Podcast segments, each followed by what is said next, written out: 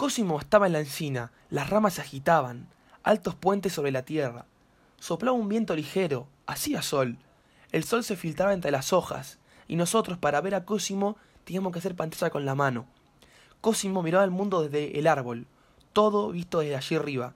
Era distinto, y eso ya era una diversión. La avenida tenía una perspectiva bien diferente, y los parterres, las hortensias, las camelias, la mesita de hierro para tomar el café en el jardín. Más allá las copas de los árboles se hacían menos espesas y la huerta descendía en pequeños campos escalonados.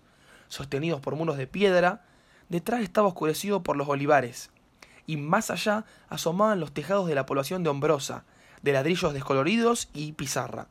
Y se distinguían las vergas de los navíos, allí donde debía estar el puerto. Al fondo se encontraba el mar, con el horizonte alto y un lento velero lo atravesaba.